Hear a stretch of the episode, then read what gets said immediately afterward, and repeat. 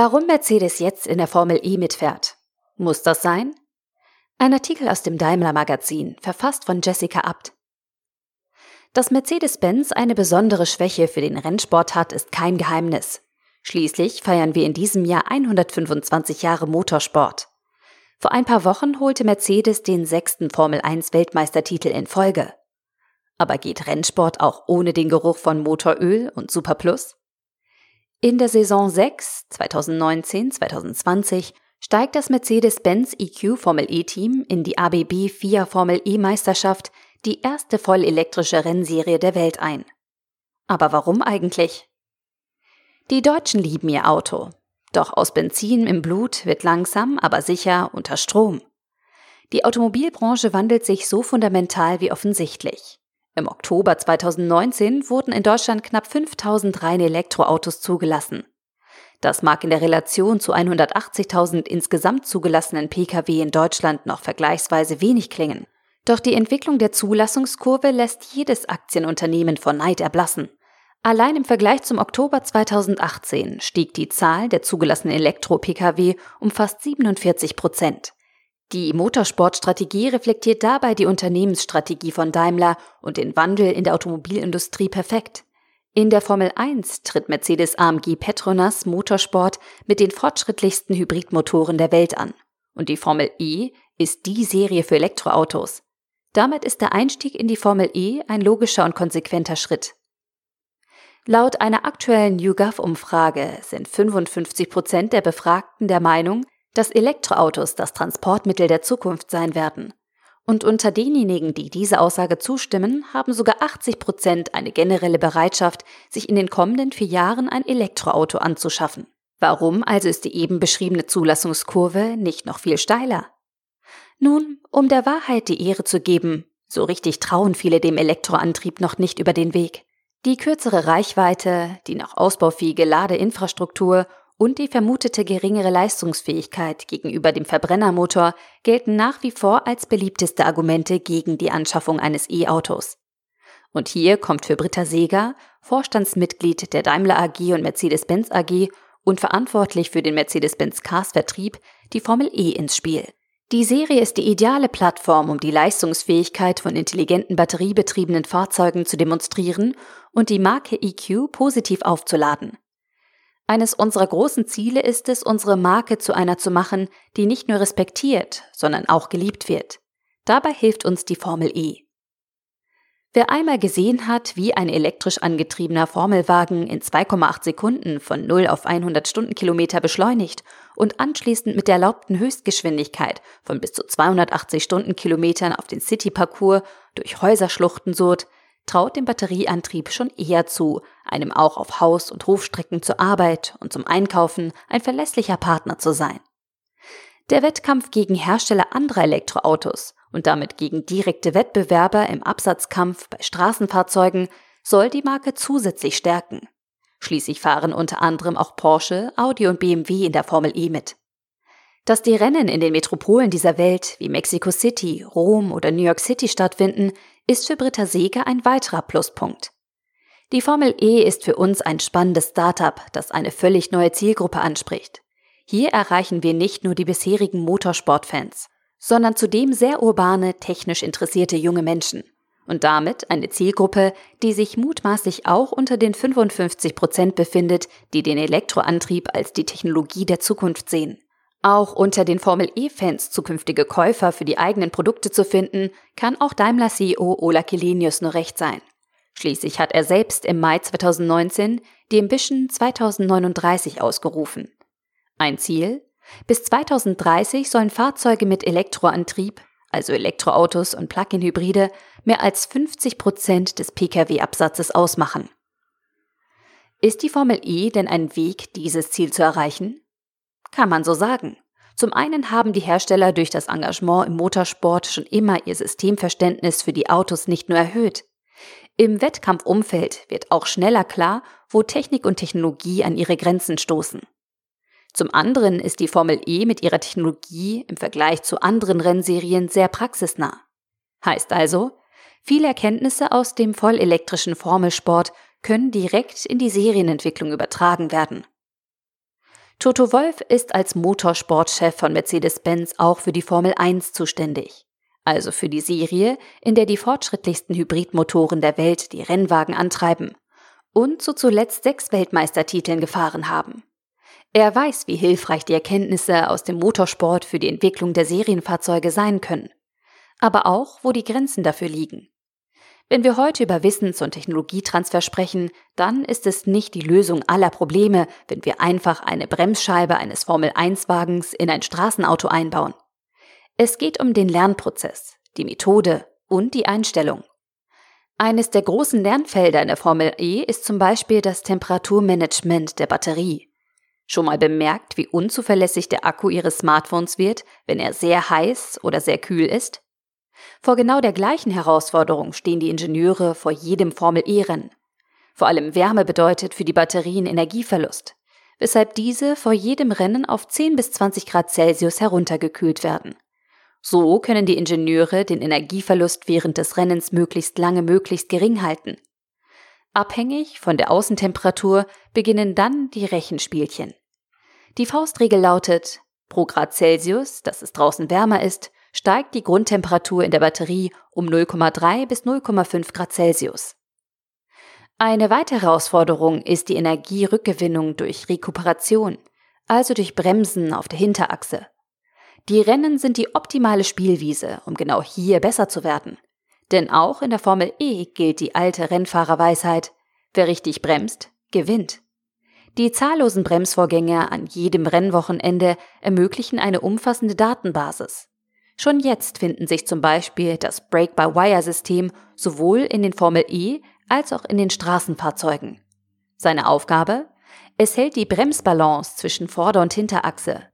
Dabei wird die Pedalstellung über einen Sensor erfasst und von der Elektronik in Bremsdruck umgesetzt. Der Vorteil? Die Elektronik kann automatisch einen Teil der Bremskraft über den Motor in Energierückgewinnung umsetzen. Am überraschendsten ist für viele Formel E-Neulinge aber diese Verbindung zur Serie. Die Vernetzung der Formel E-Autos entspricht schon sehr genau dem, was in Sachen Konnektivität für die nahe Zukunft auch im Straßenverkehr denkbar ist. Konkret lernen die Entwickler hier mehr über die Datenvernetzung, die die Basis für autonomes Fahren ist. Schließlich muss ein autonom fahrendes Fahrzeug mit anderen Fahrzeugen, mit dem Fahrer und mit einem Zentrum, das alle Daten verbindet, kommunizieren. Als einziger Hersteller wird Mercedes-Benz ab sofort sowohl in der Formel 1 als auch in der Formel E aktiv sein. Dabei ergänzen sich beide Serien nicht nur in den Technologien, sondern auch in ihren Ausrichtungen. Auf der einen Seite die Formel 1, die als Königsklasse für Hightech Motorsport und Wettbewerb auf höchstem Niveau steht, auf der anderen Seite die Formel E, die den Wandel der Automobilindustrie verkörpert. Zudem profitiert das Formel E-Team enorm von den Erfahrungen aus der Formel 1, und zwar in jeglicher Hinsicht.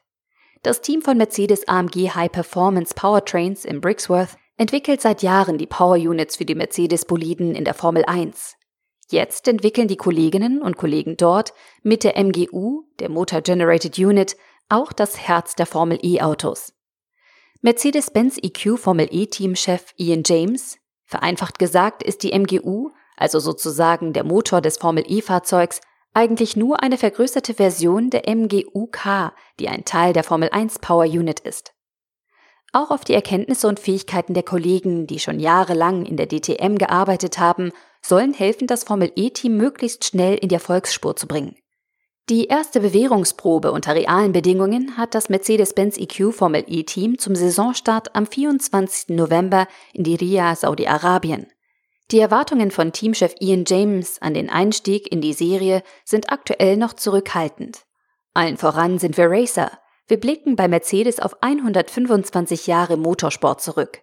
Aber wir wissen, dass die Formel E ganz anders ist als andere Rennserien, sagt der 42 Jahre alte Brite. Das haben wir vor allem in der vorigen Saison gesehen. Eine solche Variabilität von sieben Siegern in acht Rennen gab es zuvor noch nie in einer Serie. Wir tun alles, um erfolgreich zu sein. Aber wir haben die notwendige Demut und müssen zunächst lernen. Alles andere wäre ein Blick in die Kristallkugel. Ein vorformuliertes Ziel mit Blick auf das Sportliche gibt es deshalb von unserer Seite nicht. Vorteil Mercedes-Benz? Die HWA AG hat als Automobilhersteller seit 1998 die Rennsportaktivitäten für die Daimler AG in der DTM betrieben und in der vergangenen Saison als HWA Racelab Team schon Erfahrungen in der Formel E gesammelt. Ab der Saison 6 2019-2020 übernimmt HWA den Renneinsatz für das Mercedes-Benz EQ Formel E Team.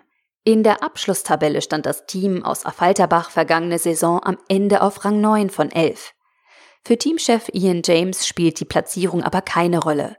Wir haben uns frühzeitig entschieden, mit HBA Racelab eine Art Lehrjahr zu bestreiten. Das Team hat eine steile Lernkurve durchlaufen und jedes Problem, das jetzt schon aufgetreten ist, wird uns in der Zukunft helfen. Wir haben enorm wichtige Erfahrungen in allen Bereichen gesammelt, über Batteriemanagement, Softwareentwicklung oder auch den Handlungsabläufen vor Ort. Der größte Unterschied zur Formel 1, abgesehen vom Antrieb, ist, dass alle Teams mit einem Einheitschassis fahren. Heißt, auf den Rennstrecken findet der große technische Wettkampf unter Fahrern mit ähnlichen technischen Voraussetzungen statt. Keine einstellbaren Flügel, die sonst so typisch sind für Formelautos. Kein Heckflügel. Stattdessen zwei sehr auffällige kleinere Flügel über den Hinterrädern. Die Vorderräder sind komplett eingehaust. Und hinten befindet sich ein übergroßer Diffusor. Übrigens, Sogar eine Preisobergrenze gibt es. Ein vollständiges Formel-E-Auto darf samt Antriebsstrang nicht mehr kosten als 817.300 Euro. Die Einheitschassis machen den Blick auf den Antriebsstrang umso spannender. Für dessen Entwicklung gibt es keine Kostendeckung. Bei Mercedes kommt dieser Posten pro Saison noch auf einen niedrigen zweistelligen Millionenbetrag. Ziel ist es hier allerdings, dass sich bei der dritten Saison Einnahmen und Kosten die Waage halten. Zudem hat das Team mit dem Venturi Formel E Team aus Monaco bereits seinen ersten Kunden für seine Power Unit gefunden. Der Antriebsstrang bildet mit Batterie und Elektromotor das Herz der Formel E Autos. Zwischen diesen beiden Teilen liegt der sogenannte Inverter. Er wandelt den von der Batterie produzierten Gleichstrom in Wechselstrom um und versorgt so den Elektromotor mit Energie. Je nachdem, wie viel Leistung ein Fahrer seinem Formel E-Wagen abverlangt, wird mehr oder weniger Energie aus der Batterie verbraucht.